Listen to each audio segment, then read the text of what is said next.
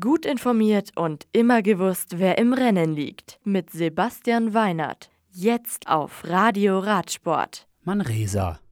Nach etwas über 200 Kilometern geht die fünfte Etappe der Volta a Catalunya mit einem Sieg für Borahans Gro-Profi Lennart Kemner zu Ende.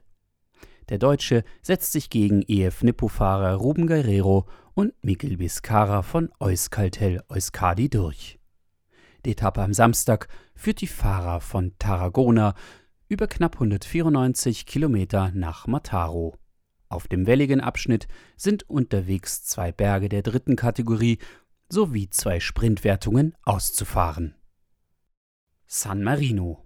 Jonas Wingegaard gewinnt die vierte Etappe der Settimana Internazionale Coppi e Bartali über 155 Kilometer. Der Jumbo-Visma-Profi ist nach knapp viereinhalb Stunden schneller als Astana-Fahrer Javier Romo und Nick Schulz von Bike Exchange. Die letzte Etappe findet rund um Forli statt. Auf etwas über 166 Kilometern ist der Rocca delle Caminate auf einer Runde siebenmal zu überfahren, ehe der Tages- und auch der Rundfahrtsieger geehrt wird.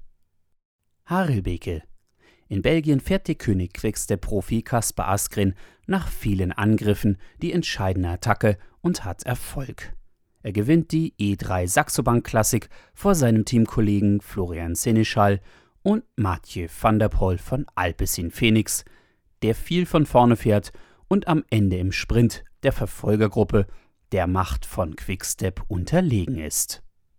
Die nächsten Rennen in der World Tour. Eine weitere Woche mit kleinen Rundfahrten und ein Tagesrennen findet ihren Höhepunkt am Sonntag bei Gent-Wevelgem in Belgien. Beim Klassiker gibt es sowohl ein Frauen- als auch das weltbekannte Rennen der Herrenelite. Das Radio für Radsportfans. Im Web auf radioradsport.de